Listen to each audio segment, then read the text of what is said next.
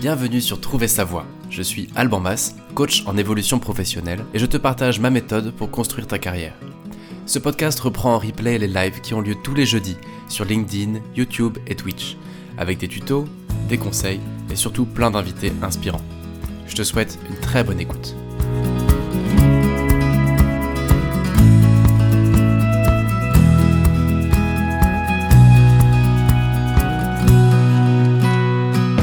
Ok, ça y est, nous sommes en direct. Bienvenue à toutes, bienvenue à tous, bienvenue Hervé Baumlard au micro de Trouver sa voix. Merci infiniment de prendre un petit moment avec nous. Euh, je, vais te passer le micro dans 30 secondes. Avant ça, je vais faire quelque chose de très impoli, c'est que je je vais prendre le lead pour introduire un peu cet épisode et le pourquoi du comment. Notamment pour tous ceux qui nous écouteront en replay derrière. Hervé, il va nous expliquer ça très bien, bien mieux que moi, mais il est expert en outplacement et il a écrit de nombreux livres sur le réseau. Il y a quelques semaines, quelques mois maintenant, j'ai cherché toutes les personnes les plus inspirantes sur le sujet en France, notamment sur le sujet de l'outplacement. Et je suis tombé sur ton profil. Ça a déclenché un échange et on s'est dit, bah tiens, on va faire ensemble un épisode. Et pourquoi est-ce que c'est si important d'en parler aujourd'hui? C'est parce que le réseau, la capacité à networker, à se faire connaître, à être visible, c'est tout simplement l'ingrédient numéro un, selon moi, pour trouver sa voie et numéro un pour Hervé pour trouver un bon boulot. Voilà, voilà pour l'intro. Hervé, je te repasse le micro. Merci infiniment d'être avec nous aujourd'hui. Euh, je te laisse te présenter. C'est ce qu'il y a peut-être de plus simple pour commencer. Donc, tu l'as dit, mon métier, c'est l'outplacement. Donc, en fait, j'aide des cadres supérieurs, des cadres dirigeants à retrouver un boulot. Donc, euh, ce qui est important dans mon métier, dans l'outplacement, c'est que la prestation d'outplacement est payée par l'entreprise qui se sépare de son cadre supérieur ou de son cadre dirigeant. Donc, mon métier consiste à apprendre à mes clients un nouveau métier qui est de chercher un job parce que la plupart de mes clients n'ont jamais cherché un job de leur vie. Et chercher un job, c'est un, c'est un métier à temps plein. Et surtout, c'est un métier très technique. Si on ne connaît pas la technique, si on ne connaît pas justement euh, comment approcher les chasseurs de tête, euh, le réseau, eh ben, on se plante et on perd beaucoup de temps. C'est le cœur du sujet de notre échange aujourd'hui. Comment est-ce qu'on peut réseauter comme un professionnel? Comment est-ce qu'on peut apprendre à chercher un travail de façon professionnelle? Avant ça, peut-être que tu peux nous repartager rapidement ton parcours, euh, comprendre ce qui t'a amené en fait à cette euh, à cette activité aujourd'hui. J'imagine on n'arrive pas dans ces fonctions-là par hasard. Alors moi, j'ai commencé par des études à Sciences Po. Ensuite, j'ai enchaîné à l'époque à l'ESSEC. Euh, et au, sortir de mon service militaire, comme je m'étais un peu embêté pendant mon service militaire, j'ai cherché à rentrer dans un métier plutôt sympa et je suis rentré dans la publicité. C'était l'âge d'or de la publicité. C'était un métier vraiment euh, agréable. Euh, on rencontrait beaucoup de gens passionnants. Et au bout de 20 ans, j'ai changé de métier. Alors déjà, je me suis fait licencier. Et donc, j'ai dû chercher un job. Et j'ai essayer de trouver un job euh, plus dans, dans, une vocation. Donc, quelle était ma vocation? Et grâce à un accompagnement en outplacement, donc j'ai bénéficié d'un outplacement, j'ai eu la chance de trouver ma vocation et ma vocation, c'était d'accompagner les autres. Donc, je suis rentré moi-même dans le métier de l'outplacement. Alors, d'abord en CDD. Euh, bon, je, en CDD à l'époque, ça, ça faisait un peu bizarre. Hein. Moi, j'étais habitué au CDI. J'ai enchaîné quand même deux CDD j'étais moins payé qu'aux acédiques, à l'époque c'était les acédiques, euh, et, euh, et j'ai passé la meilleure année de ma vie à apprendre un nouveau métier. Et puis ensuite, euh, je suis passé dans, j'ai passé six ans dans un cabinet, puis quatre ans dans un autre, et ça fait dix ans que je suis chez Enjeu Dirigeant où je fais ce magnifique métier d'accompagnement professionnel à la recherche d'emploi le fameux outplacement. on va on va en reparler. on va pas être trop long là-dessus, mais il faut il faut que tu puisses expliciter ça parce que c'est c'est trop méconnu, je crois, et, c'est intéressant d'en parler un peu. Ce que tu disais là m'évoque déjà quelque chose. Euh, tu disais qu'un peu presque un peu par hasard, euh, par alignement de planète, tu t'es retrouvé un peu face à ta vocation. Où tu dis bah, ça vraiment c'est mon truc. Ça illustre quelque chose dans lequel je crois et je trouve que c'est c'est intéressant que tu le dises comme ça cette chose en question, c'est de se dire qu'on est conscient de sa vocation, souvent soit pile au moment où on tombe dessus, soit quand on regarde dans le rétroviseur, et qu'il est parfois un peu vain de chercher trop dans le dans les concepts dans le dans un avenir possible quelle pourrait bien être notre vocation. Et, euh, et pour ceux qui nous ont rejoints, je vois qu'il y a une ou deux personnes qui nous écoutent déjà. Si tu nous entends, moi je crois dans le fait de renoncer à trouver sa vocation, mais de la chercher quand même, mais de renoncer à trouver, à mettre la main dessus et de se dire qu'un jour ou l'autre, en regardant dans le rétroviseur, bah, on aura pris conscience de pourquoi on a fait ce chemin et de qu'est-ce que notre sillage nous racontait. Et ton témoignage vient d'illustrer ça à merveille, donc je voulais juste le mentionner parce que ça me semble important dans notre dans nos thématiques abordées sur ce sur ce média. J'ai déjà trop parlé. Raconte-nous rapidement pour toi l'out placement, ça se définit comment, ça se déroule comment? Euh, tu nous as dit que c'est l'entreprise qui accompagnait, que c'est l'entreprise qui paye. Euh, c'est l'entreprise qui paye, c'est le consultant qui accompagne ou le cabinet et le consultant dans le cabinet qui accompagne. Et donc, nos clients se font licencier par une entreprise. Ils arrivent souvent dans un état qui n'est pas forcément le meilleur état euh, psychique ou mental, parce que la fin de l'expérience avec l'entreprise a été compliquée, la négociation a été compliquée, et puis quitter son job, euh, c'est vraiment quitter euh, la sécurité, un statut, et donc, euh, quand ils arrivent chez nous, c'est vrai qu'ils sont un peu déstabilisés. Et on va commencer par une phase d'accompagnement du deuil, de reconstruction, euh, qui s'appelle la phase bilan. On va tout remettre sur la table, les compétences. Il y a une sorte de check-up comme euh, dans un hôpital, euh, comme à l'hôpital américain. Donc, on fait vraiment faire un check-up de carrière. Et euh, ensuite, on, définit avec la personne son projet, euh, son scénario de réussite, et, euh, et, on va établir une stratégie de recherche d'emploi. Donc, on va le guider dans sa recherche d'emploi auprès des chasseurs de tête pour faire du réseau. Et on va revenir tout à l'heure sur le réseau. Euh, il y a aussi les job boards, il y a les candidatures spontanées, les lettres d'approche directe. Donc, il y a un certain nombre de vecteurs pour trouver un job. Et donc, on va l'accompagner sur cette stratégie, sur ce ciblage et aussi sur les outils. Donc, LinkedIn, le CV, le pitch, etc. Une fois que la personne a lancé sa recherche d'emploi, on va continuer à l'accompagner dans toute euh, la gestion des rendez-vous, rendez-vous réseau, rendez-vous d'embauche, euh, négociation de contrat et euh, onboarding, c'est-à-dire la prise de poste. Donc on a vraiment une prestation très complète. En moyenne, les gens qu'on accompagne trouvent un job entre six mois et huit mois. Ok, la moyenne en France, enfin, tu, tu, sais comment ça se compare à des moyennes euh, nationales, c'est plus rapide ou c'est peut-être des meilleurs jobs ou tu fais Alors, normalement, ça, permet d'accélérer euh, la, la, la, la, durée de recherche d'emploi, le fait de passer un placement. Il s'avère que euh, la bonne nouvelle, c'est que depuis deux ans, le marché de l'emploi est plutôt bon. Donc, on est plutôt près de six mois de recherche que près des huit mois. Et après, chaque cas est particulier. Donc, c'est aussi passionnant dans notre métier c'est qu'on va passer quand même du temps avec nos clients. Donc, on accompagne peu de personnes, mais euh, c'est toujours une histoire euh, euh, de, binôme et souvent une histoire d'amitié parce que évidemment, ça crée des liens de voir une personne toutes les semaines, de l'accompagner, de l'aider dans sa recherche d'emploi. Et beaucoup de nos anciens clients deviennent des amis. Ouais. C'est, tu vois, c'est, surprenant. Je pensais que le, le timing était plus court euh, et en même temps, en, t'écoutant, je me dis que probablement que l'emploi qu'une personne accompagnée en placement va décrocher va être beaucoup plus durable que ce qu'on pourrait faire en solo. J'ai un peu cette, je pensais que ce serait plus gourmand. En fait, peut-être pas forcément, mais indéniablement, à, minima, ça doit être beaucoup, beaucoup plus pérenne et durable, quoi. Euh, J'imagine en tout cas. Raison, tu as raison parce que notre discours vis-à-vis -vis de nos clients, c'est de dire on est là pour vous aider non pas à trouver un job, trouver un job, on peut toujours trouver un job, mais de trouver le bon job, ce qui est beaucoup plus difficile. Parce que je peux très bien prendre le premier job qui passe, bon, ça va le faire à peu près, mais trouver le bon job dans lequel je vais justement m'épanouir et qui va, euh, qui va s'inscrire dans la durée, c'est beaucoup plus intéressant pour notre client, c'est beaucoup plus intéressant pour nous aussi, et c'est l'objectif. La semaine dernière, le, la thématique de l'épisode, c'était pourquoi est-ce que les annonces d'emploi sont si déprimantes et aussi comment les éviter à tout prix? Ça sous-tendait déjà l'idée qu'il allait à un moment falloir sortir un peu de son canapé et sortir un peu de chez soi. Et c'est aussi pour ça que tu interviens cette semaine. Le calendrier n'est pas complètement anodin. Euh, passons peu de temps, mais un peu de temps quand même sur l'enjeu pour toi du réseautage euh, ou, du networking ou du fait de pas être seul dans sa démarche. Euh, Qu'est-ce qui motive pour toi le fait d'avoir mis une grosse énergie là-dedans et beaucoup de recherche depuis pas mal d'années dans cet euh, apprentissage du, du réseau.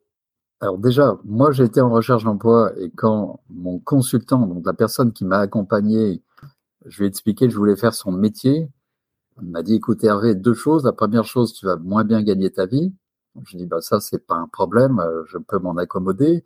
J'aime bien les pattes. Euh, deuxième chose, euh, ce métier, si tu veux rentrer dans le métier, tu ne peux rentrer que par le réseau. Il n'y a pas d'annonce, il n'y a pas de chasseur de tête, etc. Donc, il va falloir tu apprennes à faire du réseau.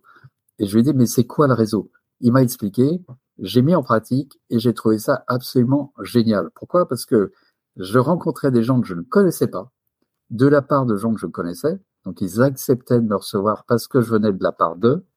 Et ces gens-là, non seulement étaient extrêmement intéressants, ils m'apprenaient plein de choses, en plus ils étaient bienveillants, et derrière, ils m'encourageaient à aller plus loin et à rencontrer de nouvelles personnes que je ne connaissais pas.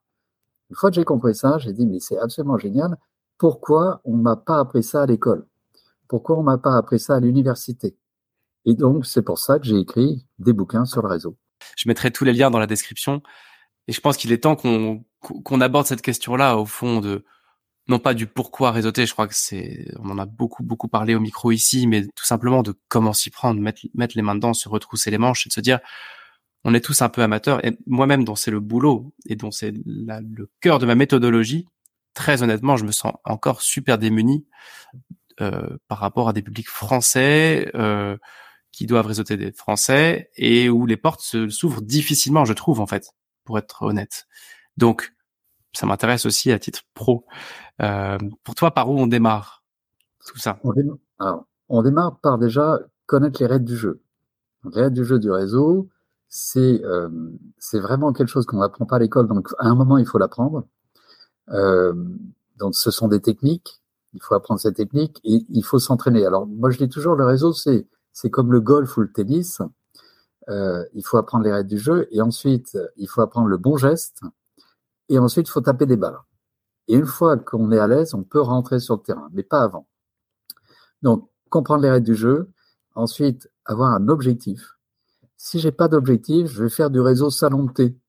Donc euh, voilà, je vais discuter avec les gens, on va parler du dernier match du PSG, euh, euh, du match euh, du rugby, de la Coupe du Monde de la France, etc. Mais bon, je fais du réseau salon de donc in fine, il n'y a pas de résultat parce que j'ai pas d'objectif. Donc un objectif, soit trouver un job, soit mieux performer dans ma société ou être promu dans ma, ma, société si je suis en poste, soit si je suis consultant indépendant, trouver du business. Donc, le réseau sert à ça. Ensuite, il faut des cibles. Parce que le réseau, c'est pas un mode réactif, c'est-à-dire que le réseau va pas venir à moi. La plupart du temps, c'est à moi d'aller vers le réseau. Donc, pour aller vers le réseau, il faut des cibles. Les cibles, ce sont des entreprises, ou ça peut être des personnes, et c'est à moi de me rapprocher ou d'être en contact avec ces entreprises et ces personnes. Ensuite, le réseau, une autre règle du jeu, c'est justement de sortir de son réseau primaire de sortir des gens qu'on connaît pour aller rencontrer des gens qu'on ne connaît pas. Et pour cela, il faut avoir une recommandation.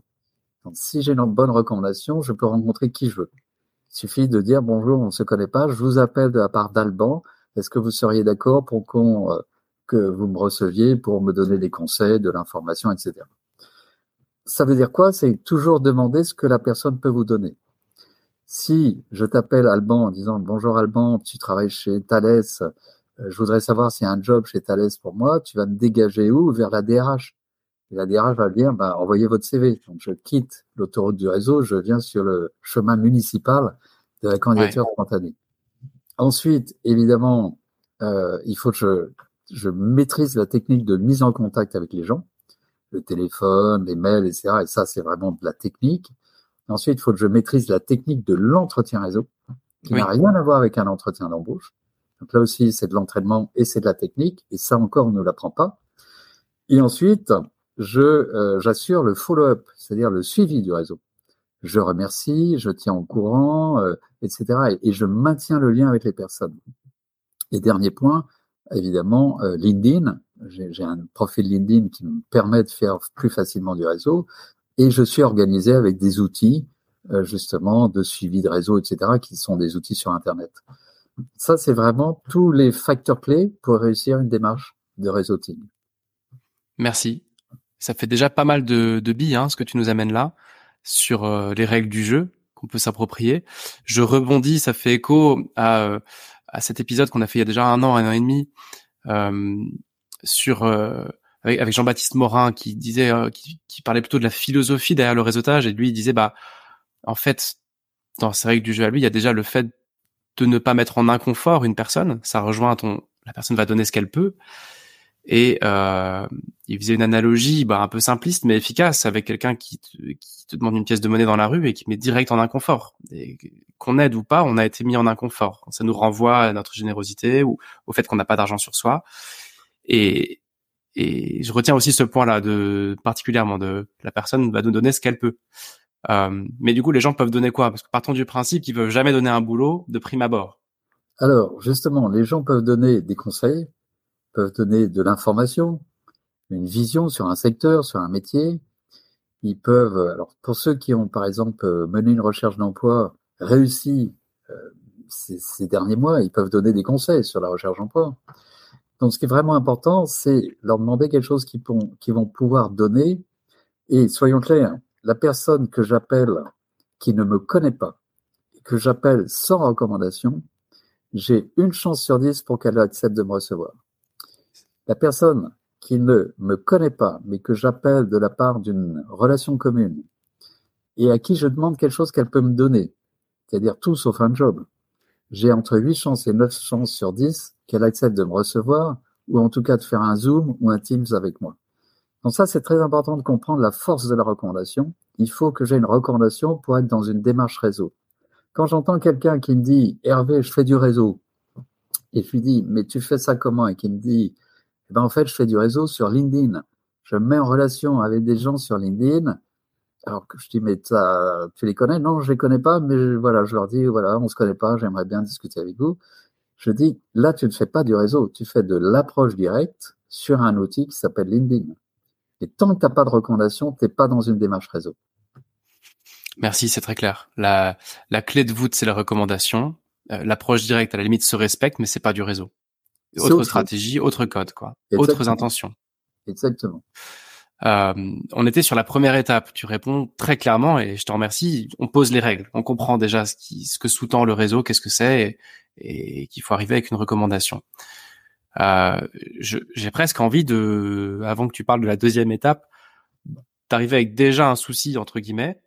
C'est un mélange de timidité, de peur de déranger, de syndrome d'imposture, de manque de confiance en soi ou d'estime, etc., etc., qui fait, ou même de fait de pas croire du tout à cette méthode-là. Là, tu prêches un converti, et c'est d'ailleurs pour ça que, que tu es ici. Mais euh, mais la plupart des gens soit n'y croient pas, soit se disent que c'est au-dessus de leurs moyens quand même. Alors peut-être pas des des, des, patrons patronnes du CAC 40, mais la plupart des gens sont dans ce cas de figure-là. Quoi. Comment toi tu vois les choses pour euh, bah, juste euh, s'émanciper en fait, s'affranchir de ça? Alors tu as raison parce que on nous apprend pas à faire du réseau. Nos parents nous apprennent pas à faire du réseau parce qu'ils nous disent surtout parle pas aux inconnus. Le réseau consiste à parler à des inconnus. Vrai. Au collège, au lycée, on n'apprend pas à faire du réseau.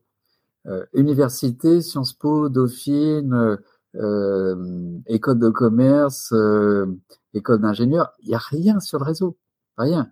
La seule école qui a institué un webinaire sur le réseau, c'est l'ESSEC, et l'animateur du webinaire, c'est moi. Donc tous les mois, j'anime un webinaire pour les étudiants de l'ESSEC sur le networking. C'est vraiment le début du commencement, j'espère. Du... oui, oui, parce que ça, malgré la qualité forcément du truc, ça reste un webinaire. C'est pas une, une, épreuve majeure. Euh, non, non, non, tout à fait. Ouais.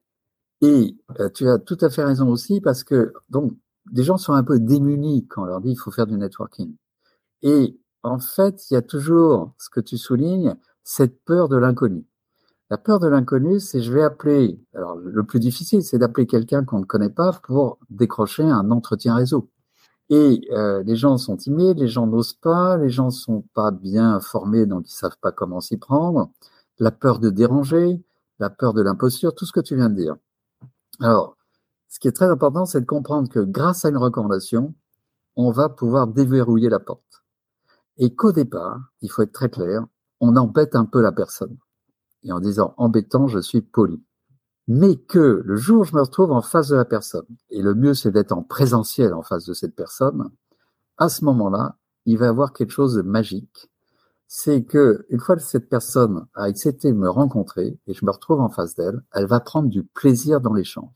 D'une part parce que je tiens la route, j'ai un projet, j'ai des cibles, j'ai un parcours qui fait que je suis crédible, que je lui demande des choses qu'elle peut me donner, donc elle va prendre du plaisir à raconter son métier, sa vision de son secteur ou à me donner des conseils, et que à la fin de l'entretien, comme elle sera rentrée dans mon bac à sable, qu'elle aura pris du plaisir à aider, à se rendre utile, à se valoriser, eh ben, elle sera prête soit peut-être à m'ouvrir un job dans sa boîte ou un job dont elle a entendu parler, dont elle m'aurait pas parlé au départ, ou alors accepter de me donner un, deux ou trois contacts pour que je sorte de l'entretien pour appeler de nouvelles personnes afin de me rendre de plus en plus visible et lisible dans l'écosystème qui est défini par mon projet et par mes cibles.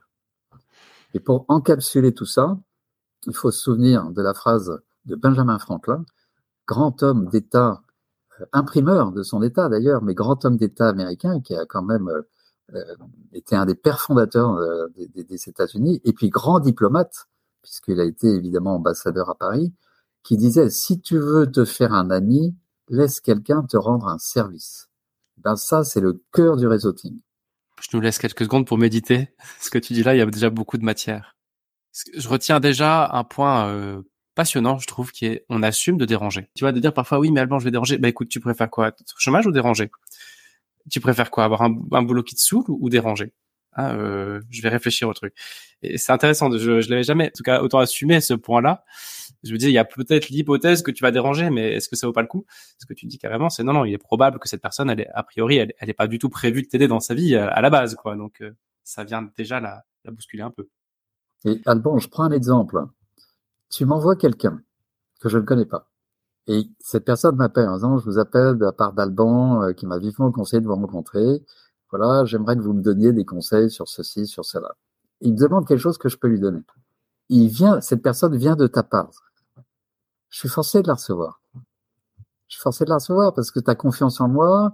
Euh, moi, je me dis, si Alban m'envoie cette personne, c'est que Alban a confiance dans cette personne.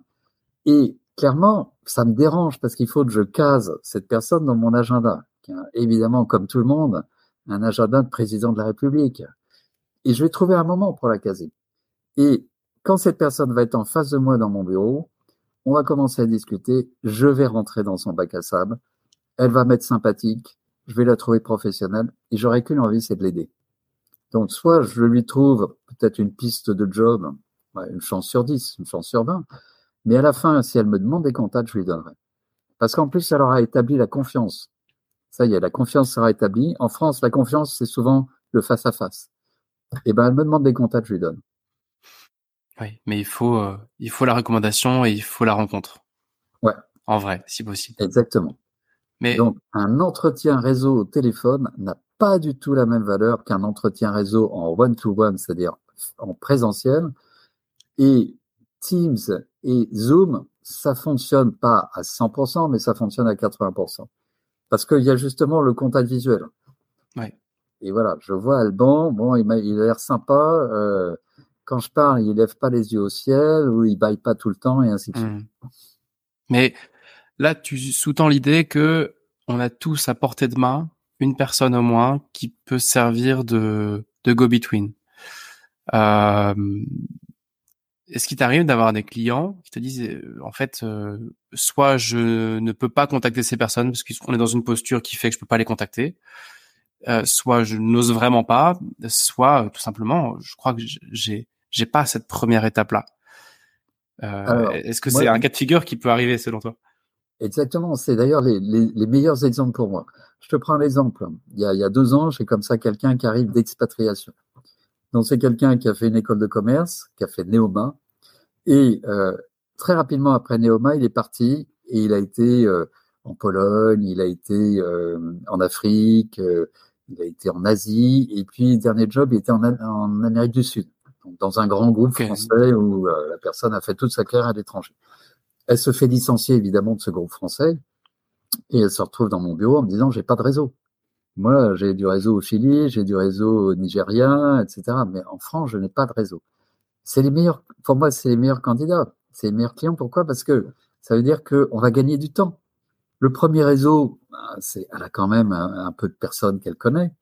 Et puis, euh, il y a le, réseau du cabinet, il y a le réseau du consultant. Donc, euh, quelqu'un qui n'a pas un outplacement, il faut absolument qu'il aille dans une association de chercheurs d'emploi.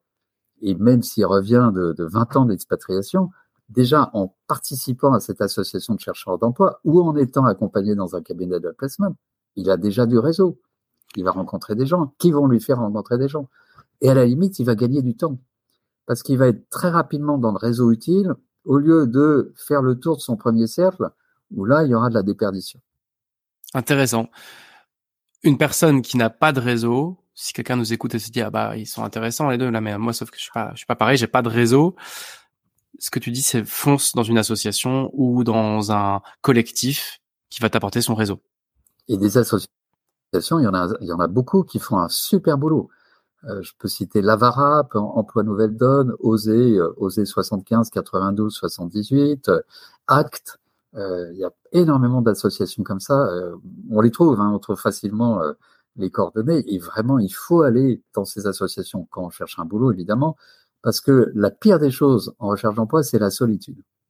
Hum, et c'est pourtant le réflexe normal. Je me replie sur moi, normal. Le réflexe habituel, je me replie sur moi, je vois les annonces et je déprime de plus en plus, ça me replie encore plus. Je postule, j'ai pas de réponse, ça me renferme encore plus. Et puis, bah, c'est mortifère. Ah c'est une, euh, en fait, c'est une démarche mortifère de se dire bon, euh, le marché de l'emploi, il est sur les petites annonces. Il est un peu sur les petites annonces, mais euh, il n'est pas que sur les petites annonces. À ta liste, je rajouterais volontiers CoJob, notamment dans près de Nantes. Ils font un super boulot, mais je mettrai, je mettrai une liste dans cet épisode. Déjà de, ton site, euh, de ton livre, de tes livres notamment d'un, et de, tout ce qu'on vient de se dire là. Concrètement, en deuxième étape, tu, sors ton téléphone, ton, ton, client sort son téléphone et il lit un pitch, il envoie un mail.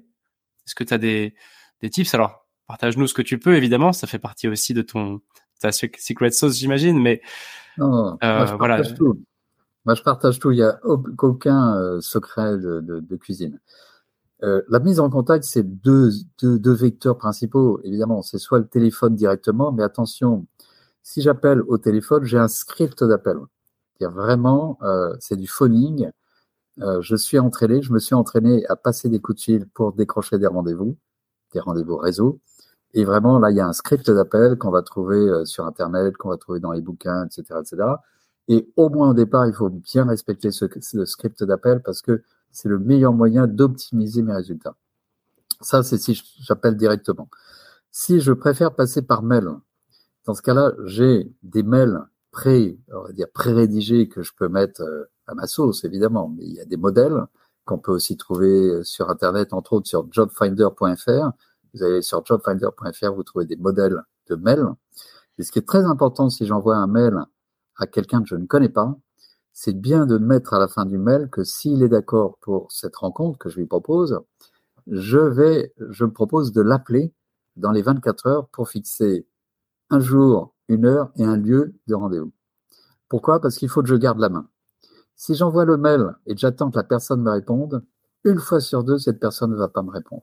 Même si tu la connais euh, euh, directement ou indirectement. Alors, si je la connais normalement, il y a plus de chances pour qu'elle me réponde. Mais là, je prends le cas de quelqu'un que je ne connais pas et que j'appelle avec une recommandation. Donc, tu conclus le mail en disant je, je vous contacte euh, par téléphone dans les 24 heures. Si vous êtes d'accord pour me recevoir.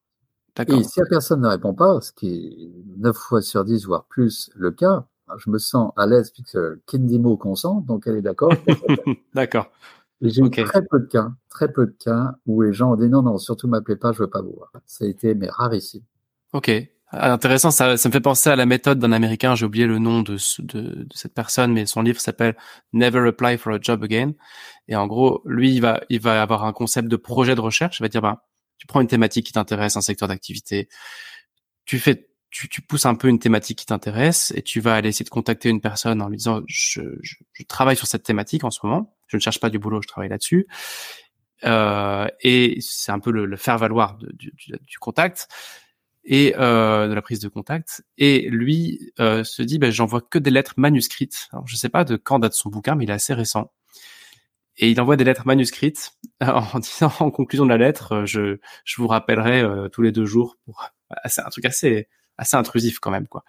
Je vous rappellerai tous les deux jours pour savoir si si vous avez cinq minutes à m'accorder. autre autre approche.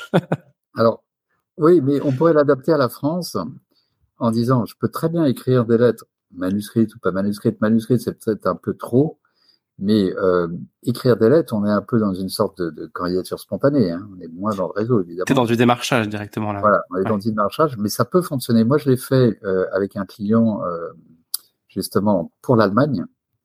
Ça avait plutôt bien marché puisqu'il a trouvé un job comme ça. Donc c'est complémentaire du réseau, on va dire. Euh, mais en France, je vous rappellerai tous les deux jours, ça c'est pas possible. Ouais. Là, pour le coup, euh, dans la mentalité française, euh, on peut on peut pas proposer ça. Là, c'est c'est pour le coup, comme tu dis, intrusif, voire agressif. Hmm. On a parlé de des règles du jeu. On a parlé de la première étape. pour faire le job, il faut qu'on parle de l'entretien à proprement parler, je crois. Quelle est la différence entre non pas un entretien d'embauche, un entretien réseau, je crois que c'est tellement évident qu'on peut faire l'impasse là-dessus, mais une rencontre sans aucun cadre et un entretien réseau. Un entretien juste euh, comme on voit quelqu'un qu'on connaît et un entretien réseau euh, rondement mené entre guillemets. en fait, ça fait toute la différence parce que si je fais un entretien avec quelqu'un que je connais et que on déjeune ensemble ou on prend un café ensemble, on va discuter de la famille, euh, de sport. C'est un entretien salon de thé amical. Mais euh, j'ai pas d'objectif et a priori je vais sortir sans grand chose à part le fait d'avoir passé un bon moment. En revanche, je rencontre la même personne et j'ai dit écoute, j'aimerais te voir mais dans un cadre professionnel.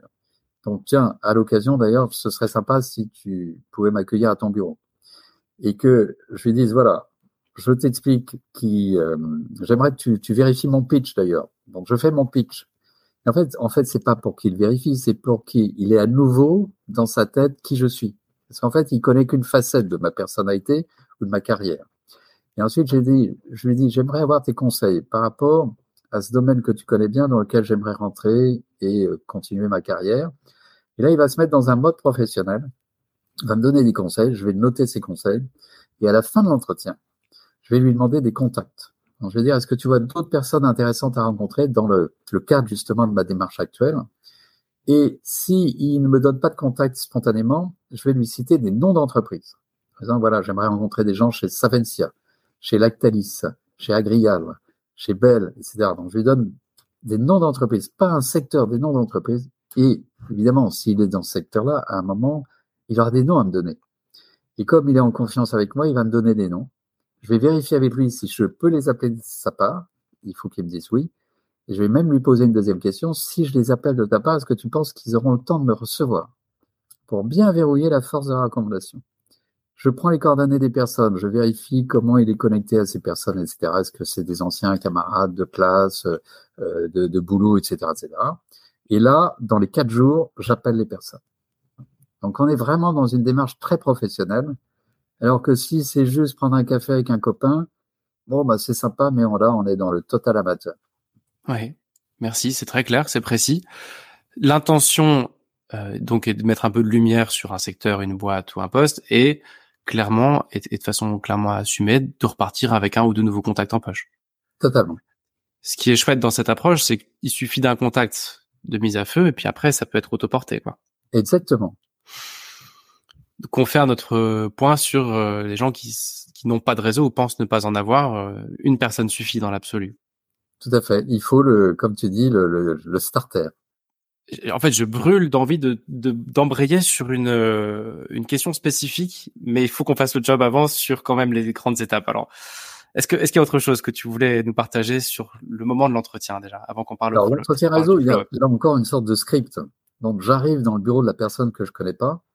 Euh, il y a ce qu'on appelle l'échauffement social, le small talk. C'est est-ce que vous avez euh, comment vous, vous avez trouvé facilement? Ah, Tiens, vous avez un casque de moto, vous êtes venu en moto. C'est l'échauffement social. Ensuite, premier point, je rappelle toujours de la part de qui je viens, parce que la personne qui me reçoit a souvent oublié. Donc là, je dis bah écoutez, je viens de la part d'Alban Mas, d'ailleurs qui vous salue. Ça rassure la personne. Ensuite, je valide le temps. De combien de temps disposez-vous? Parce que s'il me dit, écoutez, allez, on se donne 45 minutes, il va falloir que j'arrête l'entretien au bout de 40 minutes pour lui demander des contacts. Sauf s'il m'a proposé un job entre temps. À ce moment-là, je vais pas lui demander des contacts. Ensuite, je propose, donc je prends le volant, je propose le plan de l'entretien. Il est très simple. Euh, je vous propose, tu proposes à la personne d'abord de te présenter, le pitch, donc très rapide, et ensuite de lui poser les questions, puisque tu es là pour lui poser des questions et avoir ses conseils ou des informations. Donc évidemment, il valide le plan, hein, ben, il est d'accord, et là tu pitches. Le pitch est maximum deux minutes. Et ton pitch, il est répété il est adapté à la personne. Et le pitch, il est surtout pas improvisé. Une fois que tu as fini ton pitch, tu dis, est-ce que, voilà, c'est clair? Est-ce que vous voulez d'autres détails? Souvent, il veut pas d'autres détails. Et là, tu es maintenant en mode, je pose des questions. Vous qui êtes un bon connaisseur du secteur de l'alimentaire, des produits laitiers, comment vous voyez les évolutions, etc. Tu as préparé tes questions. Il te répond. Donc, c'est lui qui va beaucoup parler. Et là, il va prendre un plaisir fou. Parce qu'il parle de son secteur, il parle de son expérience, il se valorise. Et en plus, il rend service. Donc, c'est le pied intégral pour lui. 40 minutes, tu arrêtes en le remerciant. écoutez, merci beaucoup. Je vois qu'on arrive bientôt à la fin du temps qui était, qu'on s'était donné. Est-ce que vous voyez des personnes intéressantes à rencontrer dans le cadre justement de ma démarche actuelle? Soit il a des noms à te donner, soit il en a pas. S'il n'a pas de nom, tu lui donnes des noms d'entreprise. Et là, il va beaucoup plus facilement trouver des noms. Il te donne des noms, tu valides. Est-ce que je peux l'appeler de votre part? Si j'appelle de votre part, est-ce que vous pensez qu'il aura le temps de recevoir? Est-ce que vous avez ses coordonnées et comment le connaissez-vous? Il t'a donné deux, trois noms, tu as validé la, solidité des recommandations, et là, tu le remercies à nouveau, et tu lui dis, bah écoutez, moi, si je peux faire quelque chose pour vous, surtout n'hésitez pas, sais jamais. Et deux, bien entendu, je vous tiendrai informé de la suite euh, de, de mes contacts, et surtout les contacts que vous m'avez donnés, ce que tu feras. Le lendemain, tu le remercies, là on est dans le follow-up, le suivi, le lendemain, pas le jour même, pas de 15 jours après, tu le remercies. Le lendemain par un mail. Et le mail, c'est merci beaucoup, c'était très intéressant, j'ai noté ça, ça, ça, et j'ai bien noté que je pouvais appeler de votre part X et Y, ce que je vais faire dans les jours à venir. Peut-être d'ailleurs qu'il va les prévenir. Hmm. Euh, et puis quand tu rencontres X, eh ben le lendemain, tu remercies X et tu remercies le connecteur ou la connectrice. Quinze jours après, tu rencontres Y, même combat. Le lendemain, tu remercies Y et aussi le connecteur ou les connectrices. Donc c'est vraiment un cercle vertueux qui marche fabuleusement bien. Et le jour où tu atteins ton objectif, un nouveau job, une promotion, euh, euh, gagner un client, tu remercies toutes les personnes qui ont jalonné le parcours. Ça m'évoque beaucoup de choses ce que tu dis. Euh, merci. Encore une fois, c'est très clair et, et les étapes sont, sont, sont bien explicites. On peut pas passer à côté. Après, on fait, on fait pas, mais on peut pas dire qu'on savait pas. Euh, déjà, tu dis c'est c'est efficace. Je sais plus quelle était ta formule, mais je pense que quasiment personne ne fait ça. Euh, et donc rien que le fait de, de fonctionner de cette façon, c'est différenciant par rapport à la façon française habituelle de chercher du boulot. Euh, et j'ai perdu mon deuxième point, mais c'est pas grave, ça doit pas être si important ou si intéressant. mais rassure-toi, euh, il y a quand même des gens qui font ça. Donc ce sont les gens qui sont accompagnés. Ils peuvent être accompagnés par une association, ils peuvent être accompagnés par un cabinet de placement, ils peuvent être accompagnés par un copain qui est passé par cette étape-là. Donc, heureusement, il y a des gens qui suivent ces étapes-là. Euh, mais tu as raison aussi, euh, il, y a pas mal de gens qui sont pas au courant de la façon dont ça fonctionne parce que personne leur a expliqué. Et eux vont avoir euh, une recherche d'emploi souvent plus compliquée parce que à un certain moment de sa carrière, pour les cadres expérimentés qui sont quand même les clients, on considère que 80% des postes sont dans le marché caché. Et le marché caché, c'est quoi? C'est une petite partie chez les chasseurs de tête. les chasseurs n'affichent pas les postes sur leur site, c'est caché. Et l'autre partie, beaucoup plus importante, c'est des postes euh, qui n'apparaissent pas sur le marché, qui sont pas dans les job boards, mais euh, que les gens arrivent à décrocher justement grâce au réseau ce, ce, dont on a parlé euh, beaucoup sur le dernier épisode de la, semaine dernière, et tu confirmes les, à la fois la stat et le et l'enjeu du coup. Hein. Ça fait 40 minutes qu'on discute, alors je vais pas te demander deux contacts, mais est-ce que tu as encore euh, du temps pour finir cet échange ou il est temps de raccrocher pour toi? Non, non, j'ai encore quelques minutes. Je trouve que tu dis quelque chose de sacrément important. Je voudrais, je voudrais mettre un peu plus d'emphase là-dessus. Remercier les personnes a posteriori et aussi demander comment on peut renvoyer l'ascenseur à la fin d'un échange. Je toute, toute mon approche est basée sur le, la rencontre, non pas pour trouver un job, mais pour trouver sa voie, le, titre de ce podcast. Et je, je suis, j'hallucine à chaque fois de voir à quel point mes clients, comme mes auditeurs, comme moi-même, on est ingrat.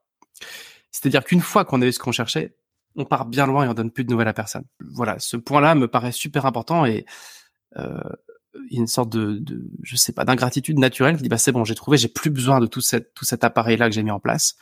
Et faut faire je pense qu'il faut faire attention et tu le rappelles et je te remercie de, de, prendre soin en fait des gens qui nous ont qui ont potentiellement changé notre vie au fond. Exactement. Alors moi j'appelle ça le réseau Kleenex, le réseau jetable.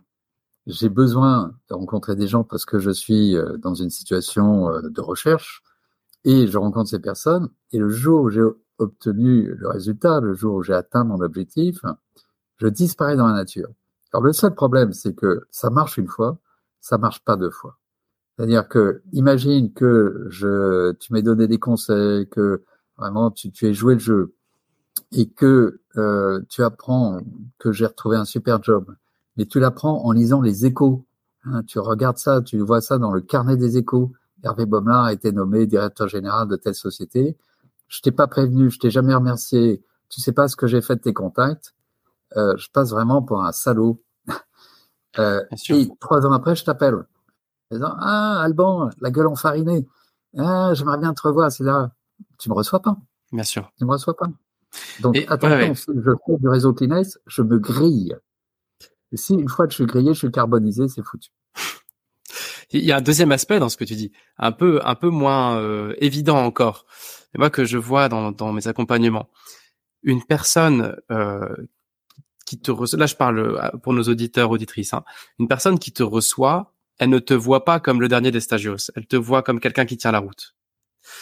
Et donc quand tu lui demandes ce que tu peux faire pour elle, ça te replace au niveau où tu, duquel tu n'as jamais bougé, qui est un niveau d'alter ego, un niveau, tu es au même niveau que la personne qui te reçoit, même si toi dans ta tête tu as l'impression d'être en train de ramper. Euh, et la réalité, c'est que poser cette question-là, qu'est-ce que je peux faire pour vous? Qu'est-ce que je peux faire pour vous remercier? Ça replace la balle au centre de dire non, en fait, cette personne-là, elle te voit comme quelqu'un de son rang ou à minima quelqu'un suffisamment intéressante pour passer du temps avec toi. Lui poser cette question te replace sur cette place que tu n'as jamais lâchée, mais que tu as l'impression de ne pas occuper. Alors c'est peut-être un peu compliqué ma façon de le dire, mais l'idée est là, je suis pas très clair. totalement, totalement, parce que quand tu es par exemple en recherche d'emploi, tu peux considérer que comme tu es chômeur, tu es en position basse et que l'autre est en poste et en position haute. Et si tu te remets en disant non, non, en fait, je suis un professionnel en transition et lui, c'est un professionnel en poste, demain, c'est moi qui serai en poste et c'est lui qui sera en position, ça te remet à, égalité. Il faut être plutôt à égalité. Et la question qu'on évoque là en disant, et si moi je peux faire quelque chose pour vous, c'est une bonne façon de montrer que, bah, évidemment, on peut toujours faire quelque chose pour quelqu'un. Mais à la limite, même quand je conseille des étudiants, je dis, ben, allez voir des gens en poste. Vous, êtes étudiant, donc vous cherchez des stages, des alternances, voire même un premier job. Mais si à la fin, l'étudiant dit, et si moi je peux faire quelque chose pour vous, euh, pourquoi pas? C'est quand même très bien perçu par les gens parce que peut-être que la personne en poste qui a 45 euh, ans a un fils qui euh, est en prépa et veut préparer euh, les concours des écoles de commerce, alors que justement l'étudiant sort d'une école de commerce, etc. Donc peut-être qu'il va dire, bah oui, ce serait bien que vous voyez mon fils parce que vous allez lui raconter comment vous avez passé les concours, comment vous vivez l'école de commerce, etc. Donc on peut toujours aider quelqu'un. Et pour aller plus loin, ce qui est très important, c'est la gratitude, comme tu dis. Moi, j'encourage les gens à faire des déjeuners de gratitude.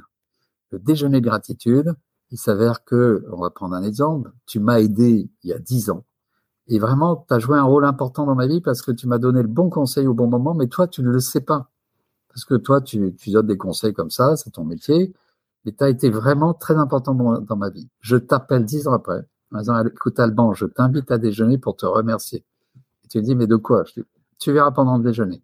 Je t'invite à déjeuner, je t'invite dans un plutôt bon restaurant. Et pendant le déjeuner, je t'explique que tu as vraiment changé ma vie parce que euh, tu m'as donné le bon conseil au bon moment.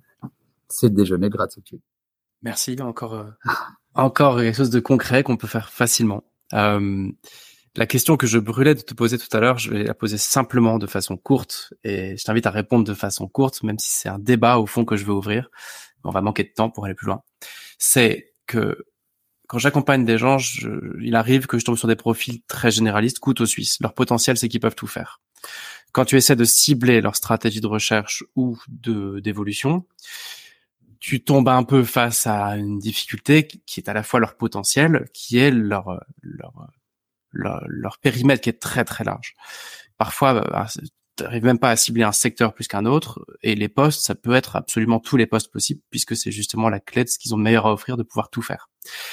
Comment toi tu, fais pour démarrer une mise en réseau avec des gens qui au final, pour une partie d'entre eux, te disent, bah, écoute, je peux très bien être euh, directeur ou directrice de ce truc-là, mais je peux aussi faire des RH, faire de la logistique, je peux très bien aller dans, la pharma, comme aller euh, dans l'univers du foot, parce que justement leur potentiel, c'est leur euh, leur côté généraliste et couteau suisse. Et en général, ils, vont complexer de ça d'ailleurs.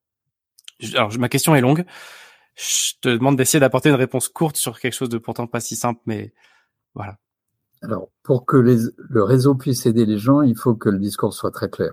Donc, si j'ai un discours trop flou, euh, c'est que c'est considéré qu'il y a un loup. Euh, donc, dans ces cas-là, euh, ce que je demande à la personne, c'est vraiment qu'est-ce que tu préférerais faire? Qu'est-ce que tu aimes faire? Quel est ton, ton job de rêve? Pas tout ce que tu pourrais faire, vraiment ton job de rêve, et on va se focaliser là-dessus, et on va activer en priorité le réseau sur ce job de rêve et sur ce secteur de rêve et sur les sociétés dans lesquelles tu aimerais travailler. Et vraiment, c'est notre priorité. S'il y a des opportunités à droite, à gauche, sur quelque chose d'un peu différent qui se présente, on pourra les regarder. Mais on va vraiment se focaliser sur le job de rêve, le dream job, et puis euh, mettre toute l'énergie là-dessus. Merci. Merci pour ta réponse. C'est éclairant. Euh, puis de toute façon, le fait de cheminer en réseau va venir faire émerger plein d'opportunités euh, très variées. Quoi. Ok toute dernière question euh, qui est plutôt une invitation pour nos auditrices, auditeurs. Quel challenge tu pourrais donner à quelqu'un qui nous écoute et qui se dit, OK, je crois que j'ai compris quelque chose aujourd'hui. Je suis prête ou je suis prêt à faire un premier pas. Mais lequel? Euh, quel défi tu voudrais proposer? Le défi, c'est de se lancer. C'est-à-dire que pour quelqu'un qui a pas vraiment entamé une démarche réseau, c'est de se dire, je vais tester le réseau et je vais rencontrer par exemple, une personne que j'ai pas rencontrée depuis 5 ans ou 10 ans, dont je vais réactiver un contact ancien, je vais lui proposer de nous rencontrer. Et évidemment, j'ai un objectif, c'est euh, j'aimerais euh, évoluer, j'aimerais trouver un job là-dessus, etc., etc. J'ai des cibles et je rencontre cette personne et je l'objectif c'est de sortir avec deux noms d'entretien. Donc je vais appliquer toute la méthodologie euh, et si je sors avec deux noms, ça y est, je suis lancé. J'ai vu que ça marchait. Et j'appelle les deux personnes qu'on m'a données euh, et j'ai démarré mon activation réseau et je suis passé du niveau 1, quelqu'un que je connais mais que j'ai pas vu depuis 10 ans, au niveau 2, aller rencontrer des gens que je ne connais pas de la part d'une relation commune. Merci. Voilà. Pour lever les fesses du canapé, maintenant, on sait ce qu'on peut faire et tu nous écoutes et que tu as besoin d'avancer et que tu as, été inspiré par la méthodologie d'Hervé, eh bien, n'hésite pas euh, à commenter cet épisode dans Apple Podcast, dans euh, Spotify, peu importe la plateforme, ou envoyer un mail. Mais c'est toujours chouette de savoir, euh, et ça arrive souvent, et je vous en remercie d'ailleurs, d'avoir des feedbacks sur tout ça. Bonne chance à toutes, bonne chance à tous, et surtout Hervé, merci pour ton temps précieux. Merci à toi Alban, et à bientôt.